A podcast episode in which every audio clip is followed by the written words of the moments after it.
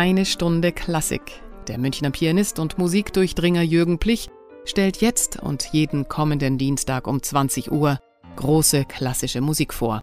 Er teilt seine Hör- und Spielerfahrung und seine persönliche Sicht auf die Meisterwerke.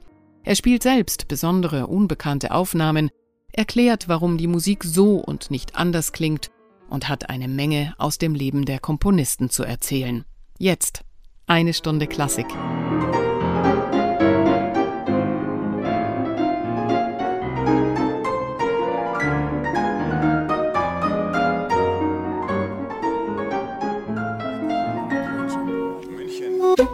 Radio München.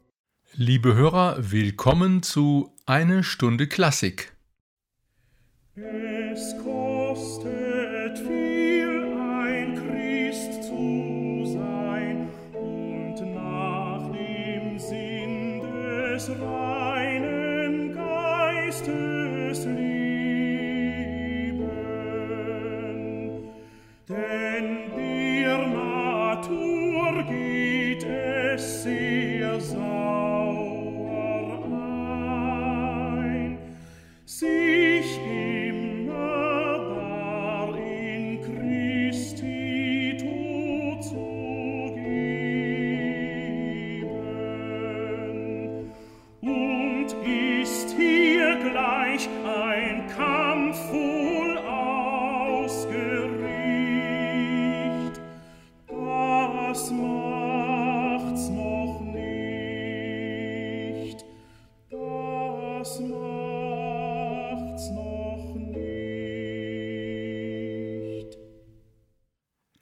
Diese Stimme, liebe Hörer, kennen Sie wahrscheinlich. Es ist die von Peter Schreier, dem berühmten Dresdner Tenor. Er sang hier das Lied von Johann Sebastian Bach aus dem Schemelli-Gesangbuch Es kostet viel, ein Christ zu sein. Und jetzt hören wir dasselbe Lied noch einmal.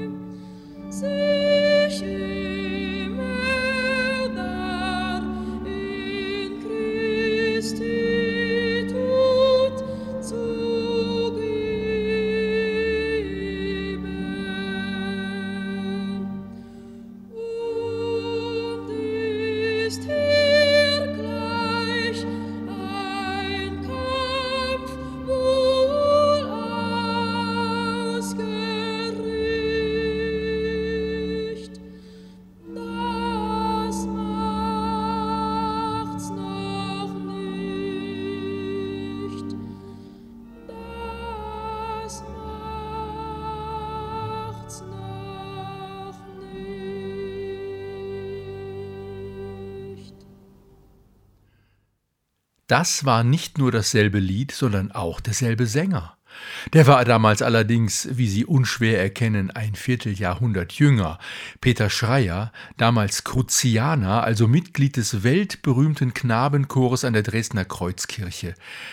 Das ist ein Chor mit jahrhundertealter Tradition, genau wie der Thomaner Chor im 110 Kilometer entfernten Leipzig. Und bei Gelegenheit einer Sendung über die Thomaskantoren in Leipzig hatte ich versprochen, dass ich auch einmal eine Sendung über die Kreuzkantoren in Dresden machen würde. Hier ist sie. Zu Peter Schreier kehren wir am Ende der Sendung noch einmal zurück und damit auch zu dem Musiker, der dieses sängerische Wunderkind entdeckt hat. Das war Rudolf Mauersberger, der von 1930 bis zu seinem Tod im Jahre 1971, also gut 40 Jahre lang diesen Chor geleitet hat, länger als alle seine Vorgänger, der ihn hervorragend und weitgehend schadlos durch die Nazi-Zeit und in die Moderne geführt hat, so dass er heute immer noch dasteht als grandioses Ensemble von jungen Leuten, die sich mit Hingabe der Musik widmen. Man stelle sich einmal vor, in einem Fernsehbeitrag sprechen 2022 anlässlich der Amtsübernahme durch den heutigen Kantor Martin Lehmann die Jungs begeistert davon, dass die Proben jetzt wieder strenger seien, was dazu führe, dass man besser und schneller lerne. Einer sagt, er greift uns auch, dass wir fröhlich mitproben, und das macht sehr viel Spaß. Dass man von jungen Menschen solche Töne hören kann, das macht Mut. Wir müssen aber jetzt ein paar Jahrhunderte zurückschalten. Wie schon bei den Thomanern liegen auch die Anfänge der Kruzianer etwas im Dunkeln. Wir wissen zwar, dass die entscheidenden Impulse von der Reformation kamen. Frau Musica war ja für Luther und seine Mitstreiter ein wichtiges Mittel zur Glaubensverkündung. Und so sind die ersten Kantoren durch Vermittlung von Philipp Melanchthon, Luthers engem Freund und Mitstreiter, an die Kreuzkirche gekommen. Von denen wissen wir aber nicht viel und Kompositionen von ihnen sind so gut wie gar nicht überliefert.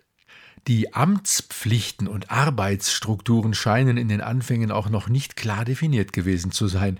Wir lesen von Verletzung von Amtspflichten, Streitereien über Honorare und dergleichen. Trotzdem stabilisierten sich das Amt und der Chor im Laufe der Jahrhunderte. Und wenn wir jetzt nach einem gewagten zeitlichen Sprung direkt einmal in die Zeit hineinleuchten, da in der Nachbarstadt Johann Sebastian Bach dem Amt des Thomaskantors einen Ewigkeitsstempel aufdrückte, da finden wir auch in Dresden eine niveauvolle, rege musikalische Tätigkeit an der Kreuzkirche. Zeitgleich mit Bach, der ja von 1723 bis zu seinem Tod 1750 das Amt des Thomaskantors bekleidete, wirkte in Dresden Theodor Christlieb Reinhold, nämlich von 1720 bis 1755. Das Lexikon Musik in Geschichte und Gegenwart weiß von ihm Folgendes zu berichten. Geboren 13. September 1682 in Eppendorf, Sachsen, gestorben 24. März 1755 in Dresden. Kantor, Organist und Komponist. Reinhold, der aus einer Pfarrerfamilie stammte, besuchte seit Mai 1694 die Kreuzschule in Dresden. Ein Studium an einer Universität ist nicht nachweisbar. 1706 wurde er Organist der Dresdner Annenkirche und Lehrer der dortigen Mädchenschule. Von 1707 bis 1720 war er Kantor der Dreikönigskirche, seit Oktober 1720 Kantor der Kreuzkirche und Lehrer an der Kreuzschule. Mit der Übernahme der Leitung der Kirchenmusik an der Sophienkirche 1721 und der Frauenkirche 1725 war er Musikdirektor der drei Hauptkirchen Dresdens. Seit 1741 leitete er ein Collegium Musicum. Er galt außerdem als bekannter Basssänger seiner Zeit. Zu Reinholds Schülern zählt unter anderem Johann Adam Hiller.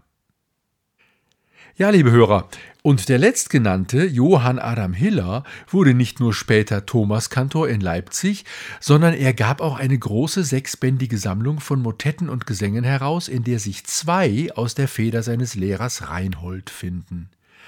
Wir hören jetzt die Motette mit dem schönen Text Alle eure Sorgen werfet auf den Herrn, denn er sorgt für euch. Ich mag solche alten Texte, sie geben einem immer wieder Gelegenheit, ein wenig darüber zu meditieren. Eure Sorgen werfet auf den Herrn, denn er sorgt für euch. Für diesen Rat aus dem ersten Petrusbrief, für diese Lebenseinstellung gibt es ein Wort Gottvertrauen. Zwar halten die Kirchen nicht viel davon, wie man während der sogenannten Pandemie beobachten konnte, die schürten lieber Angst und trieben die Gläubigen in die Hände der Impffanatiker. Aber ich finde, Gottvertrauen ist eines der wichtigsten Grundlagen für ein gutes Leben. Das wird mir je älter ich werde immer klarer.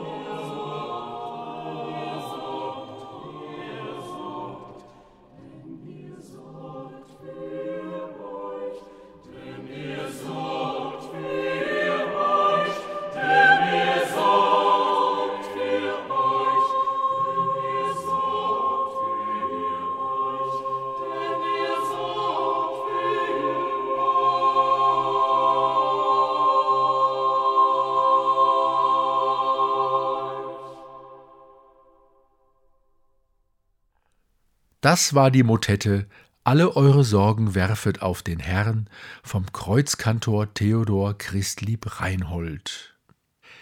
Sein Nachfolger war Gottfried August Homilius. Auch über ihn lese ich Ihnen einen Lexikontext vor, und zwar das, was der Musikwissenschaftler Lothar Hoffmann Erbrecht in der neuen deutschen Biografie schrieb. Homilius, Gottfried August, Komponist, geboren 2. Februar 1714 in Rosenthal bei Königstein in Sachsen, gestorben 2. Juni 1785 in Dresden. Homilius studierte seit 1735 an der Universität Leipzig und wurde von Johann Sebastian Bach und dem Organisten Schneider musikalisch ausgebildet. 1742 übernahm er an der Dresdner Frauenkirche sein erstes Organistenamt bis er 1755 Kantor an der dortigen Kreuzschule und Musikdirektor der drei Hauptkirchen Kreuz, Frauen und Sophienkirche wurde. Homilius wurde in der zweiten Hälfte des 18. Jahrhunderts als einer der bedeutendsten, mitunter sogar als der größte Kirchenkomponist seiner Zeit angesehen. Leben und Schaffen standen ganz im Dienste seines kirchlichen Amtes. Seine umfangreiche musikalische Hinterlassenschaft umfasst mehrere Jahrgänge von Kirchenkantaten, Passionen, Motetten, Magnificat-Kompositionen und Choralbearbeitungen für die Orgel. Sein Stil ist von Elementen der Empfindsamkeit geprägt. Die rührende Erbauung des Gläubigen stand im Mittelpunkt seiner Bemühungen. Wenn auch die homophone Gestaltung in seinen Kompositionen überwiegt, war er als Schüler Bachs mit der kontrapunktisch-polyphonen bestens vertraut, wie seine Motetten und andere fugierte Sätze beweisen. Auch der Pflege des Kirchenliedes widmete er seine Aufmerksamkeit, eine grundlegende Würdigung seines Gesamtschaffens und seiner Stellung als Meister der Übergangszeit steht noch aus.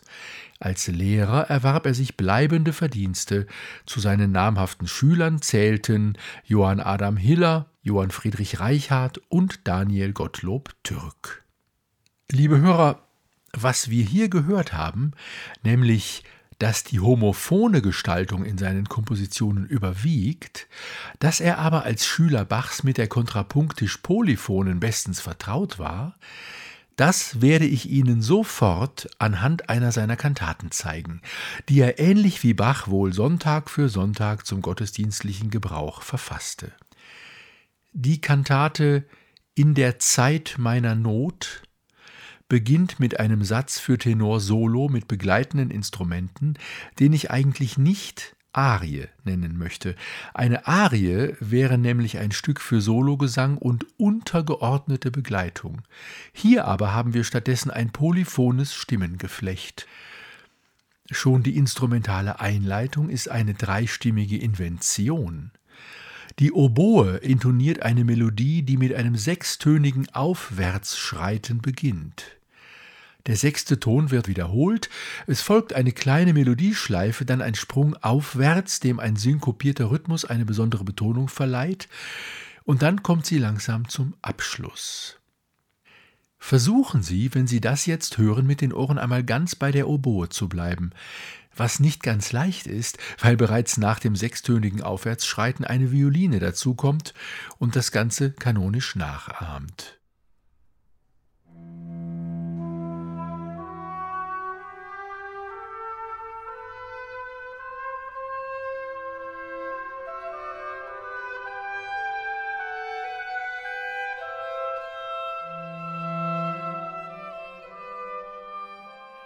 Jetzt spiele ich diesen Anfang noch einmal vor.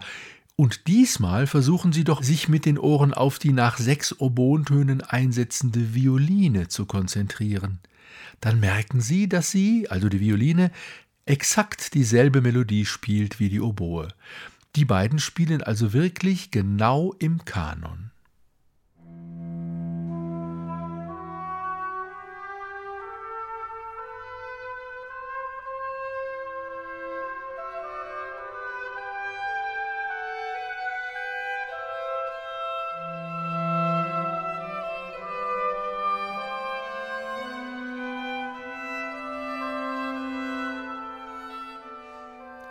Und jetzt spielen wir diesen Anfang ein drittes Mal. Nach sechs Geigentönen setzt diesmal das dritte Instrument ein, ein tieferes Streichinstrument, wahrscheinlich ein Cello oder eine Gambe. Dieses spielt von der Melodie nur noch die ersten sechs aufsteigenden Töne, um sich dann in den Dienst der musikalischen Gesamtentwicklung zu stellen.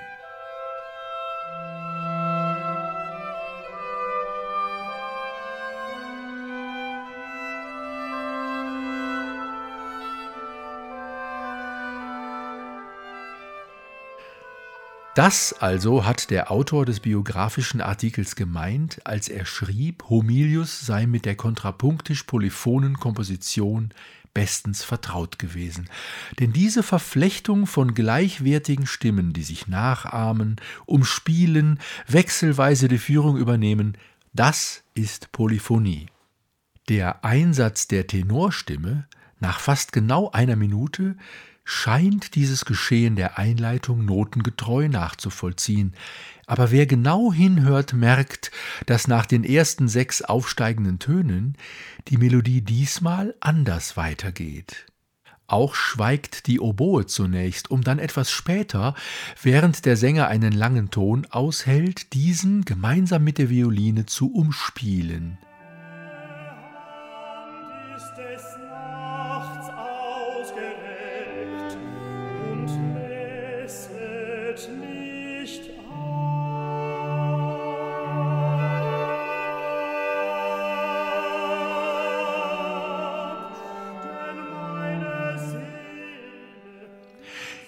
Dieses, ein lang ausgehaltener Ton einer Stimme, der sozusagen den Grund und Boden bildet, auf dem sich die anderen ein Weilchen herumtummeln dürfen, ist übrigens ein sehr beliebtes Kompositionsmuster bei Homilius, das er auch in den eher homophonen Sätzen anwendet. Für einen solchen bietet der auf die Arie folgende Chorsatz ein schönes Beispiel. Sie merken sofort, der Chor ist nicht in verschiedene Stimmen gesplittet, die sich gegenseitig imitieren und umspielen, sondern agiert quasi als ein Block. Die Oberstimme singt eine Melodie und die Unterstimmen im selben Rhythmus die passenden Harmonien dazu. So etwas nennt man eine homophone Kompositionsweise. Aber das ist natürlich keine Regel, die sozusagen sklavisch befolgt wird. Manchmal macht sich für einen Moment doch eine Stimme frei, und es gibt rudimentäre Ansätze zu kanonischen Bildungen, oder es bleibt eben, wie gesagt, auch hier mal eine Stimme liegen, während sich die anderen tummeln dürfen, wie in der folgenden Stelle.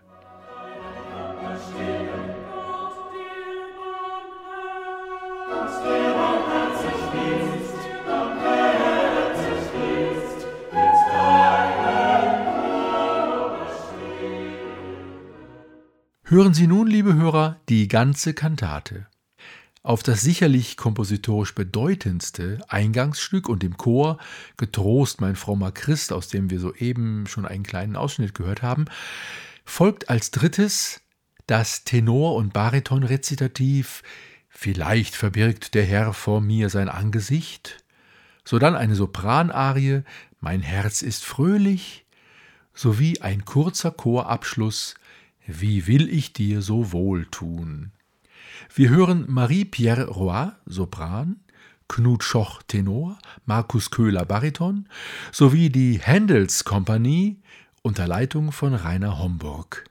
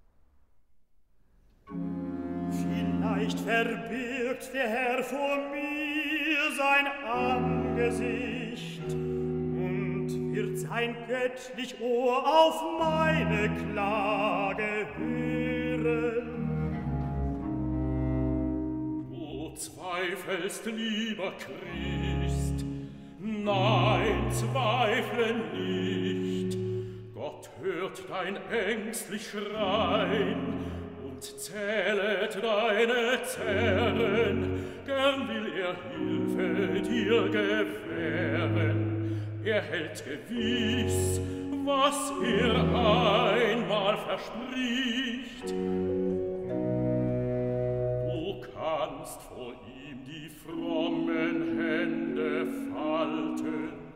zu ihm mit Freudigkeit um seine Hilfe flehen. Die Stunde, wenn er hilft, hat er sich vorbehalten. Was seine Weisheit will, dies wird geschehen. So viel ich denn in frommen Herz fassen, im Unglück jederzeit getrost zu sein. Ja, meine Seele sei gelassen, denn nach der Traurigkeit wird dich dein Gott erfreuen.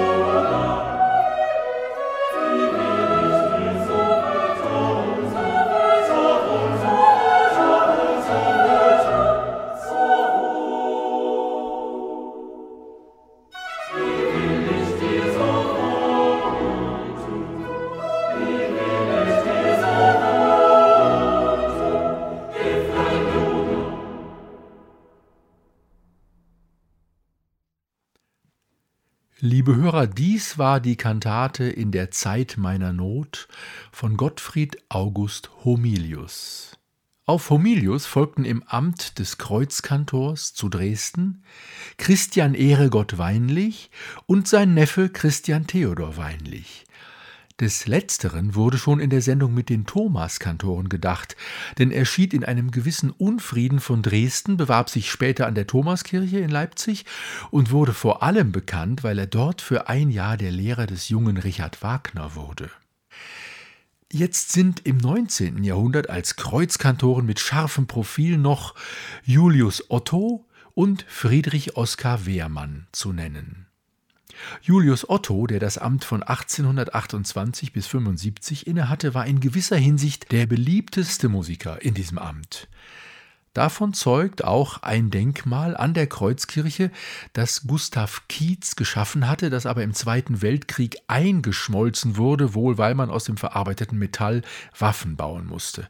Das aber 2010 nach den alten Vorlagen neu geschaffen und aufgestellt wurde.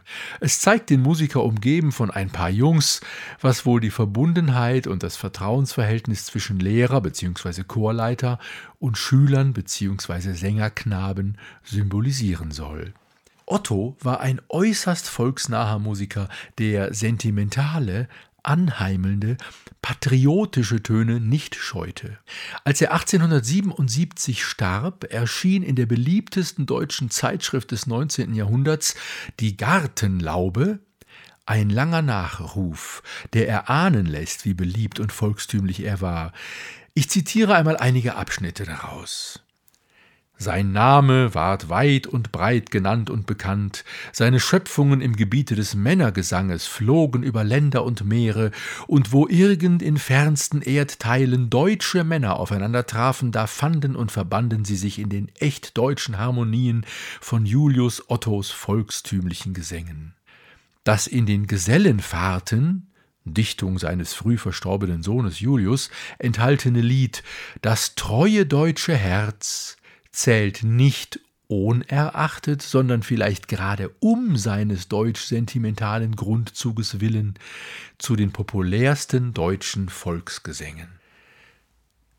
Von seinen Kompositionen für Männergesang mit Orchester fanden die weiteste Verbreitung seine Zyklen mit verbindender Deklamation, der Sängersaal, Gedicht von Marlow. Burschenfahrten, die schon erwähnten Gesellenfahrten, Soldatenleben und Spinnabend, sämtlich Dichtungen seines Sohnes Julius, und der melodienreiche Liedertafel Jahrestag, welcher aus Ottos Feder eine köstliche Tischrede schmückt. Ebenfalls viel gesungen wurden Im Walde von Gärtner, Am Meeresstrande von Klopsch, das Märchen vom Fass von Waldo sowie die humoristisch-satirischen Opern Die Mordgrund Bruck, die Liedertafel in China, in Schilda, nach Nürnberg. Große Tätigkeit entwickelte er bei Gründung des Deutschen Sängerbundes in Coburg im Jahre 1862. Bis zum Jahre 1874 blieb er Mitglied des Ausschusses dieses 30.000 Sänger umfassenden Bundes. An der Herausgabe der ersten drei Hefte des Liederbuches für den Deutschen Sängerbund hat Otto den hervorragendsten Anteil genommen. In seinem Familienleben blieben ihm schwere Schicksale nicht erspart. Vier geliebte Gattinnen, mit deren jeder er, wie er selbst schreibt, sehr glücklich gelebt, sowie zehn Kinder gingen ihm im Tode voran, darunter der in der Sängerwelt beliebte Dichter Julius Otto im Alter von 24 Jahren und der ebenfalls sehr begabte 18-jährige Sohn Arvet. Seine fünfte Gattin und sein trefflicher Stiefsohn Dr. Med Karl Thieme, jetzt auf Reisen in Rom und Neapel, sind seine einzigen Hinterlassenen. Die allgemeine Anerkennung, Dankbarkeit und Liebe der gesamten Sängerwelt in Deutschland, Russland, in der Schweiz, in Amerika und Australien hatte dafür gesorgt, dass er in seinem Studierzimmer, umgeben von mehr als 60 Ehrendiplomen, die wie Trophäen von den Wänden blickten, wie ein König in seinem Reiche thronen konnte, ohne Zepter zwar, aber mit der Feder in der Hand, bis zum letzten Atemzuge begeistert für alles Schöne und jeden Fortschritt im Gebiete der Tonkunst mit regem Interesse verfolgend. Soweit, liebe Hörer, der Nachruf aus der Gartenlaube. Das hier erwähnte Lied Das treue deutsche Herz hat einen Text, der uns heute seltsam anmutet. Sofort sehen wir in diesen Zeilen, in denen Treue, Pflicht und Recht, Wahrheit, Ehre, Vaterland und der liebe Gott in einem Atemzug genannt werden, schlimme Vorzeichen zu einer geschichtlichen Entwicklung, wie sie dann kam. Aber stimmt dieser vermeintlich logische Zusammenhang überhaupt? Jedenfalls klingen Melodie und Harmonie keineswegs platt oder dumpf oder gar militant, sondern sensibel und einfallsreich, wenn auch durchaus volksliedhaft, ich würde sagen im Schubertschen oder Brahmschen Sinne. Ich spiele sie Ihnen mal auf dem Klavier vor.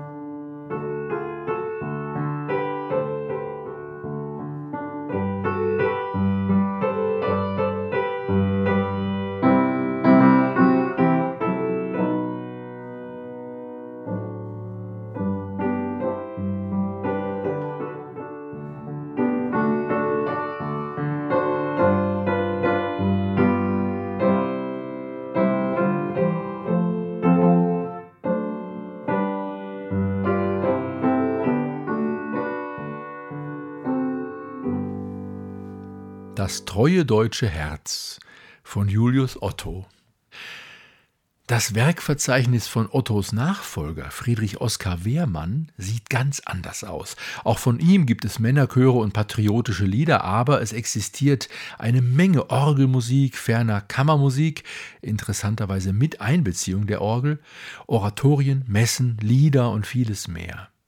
Wehrmann blieb relativ konservativ in seiner Tonsprache, aber seine Musik ist handwerklich gekonnt komponiert. Hören Sie das Arioso in C-Dur Opus 92 für Violoncello und Orgel. Es spielen Hannah Vinzenz Violoncello und Gordon Safari Orgel.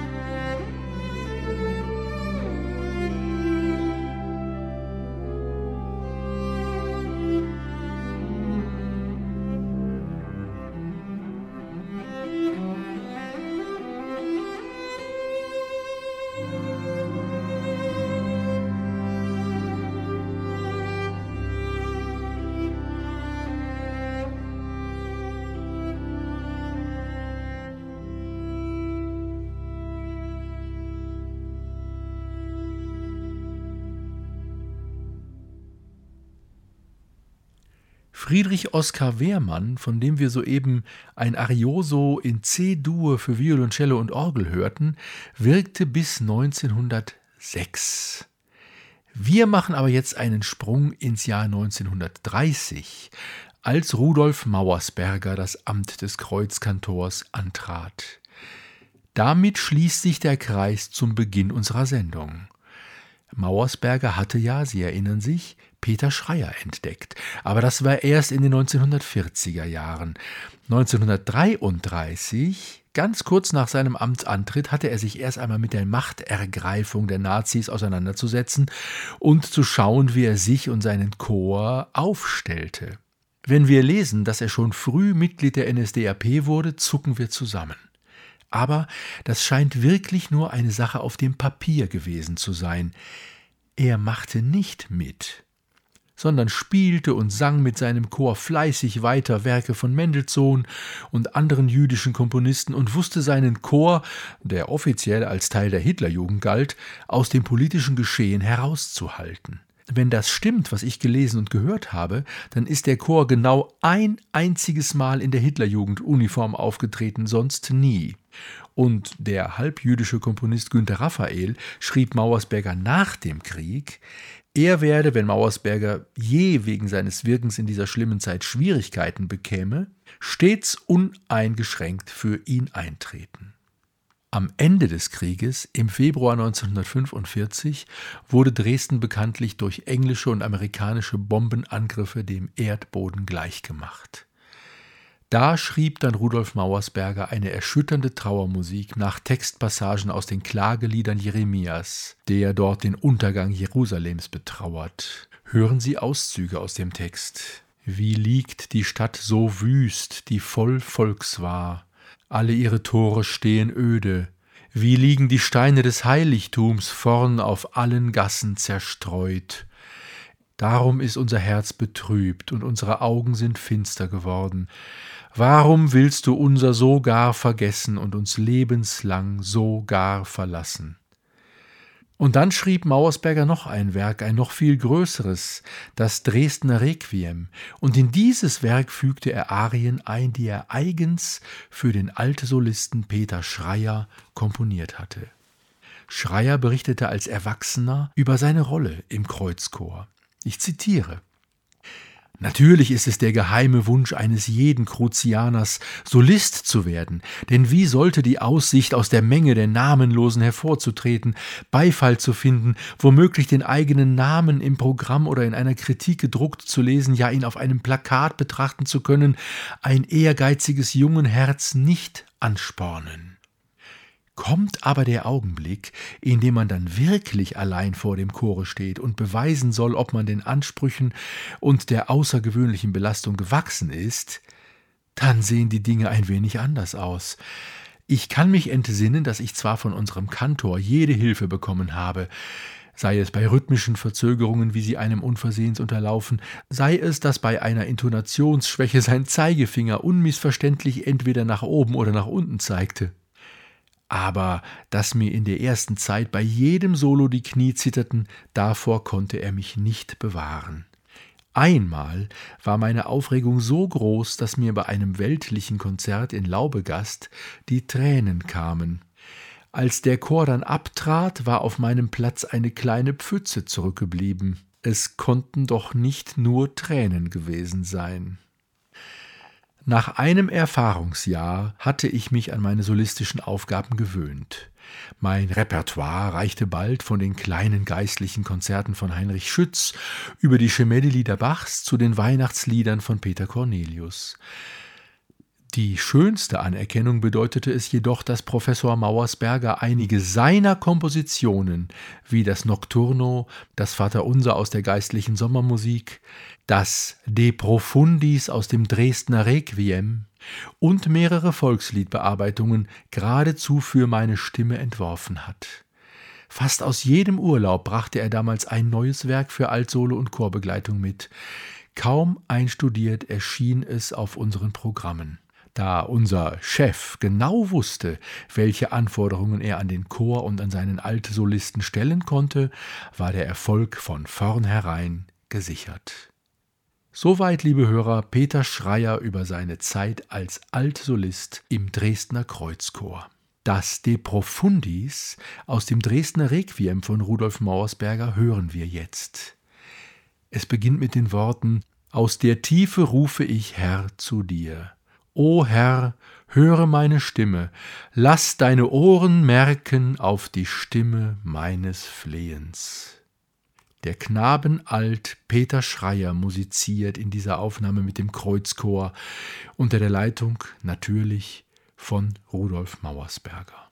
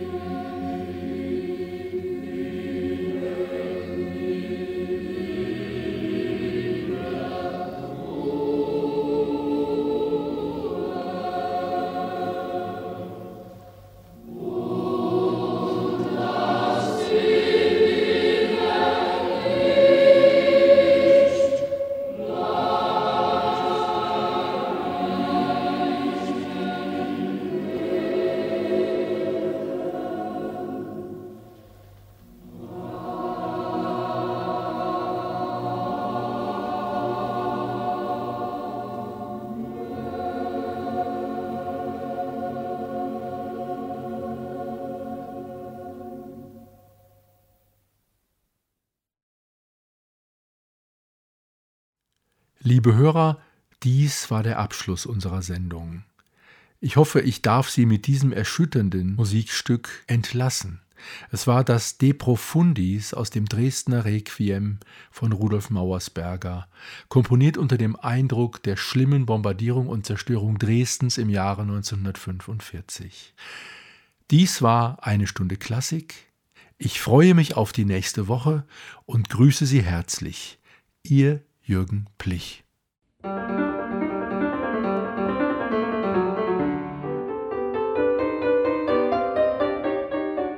Das war eine Stunde Klassik mit Jürgen Plich hier bei Radio München. Jeden Dienstag um 20 Uhr und sonntags um 10 Uhr in der Wiederholung. Nachzuhören übrigens auch auf unserer Webseite www.radiomünchen.net.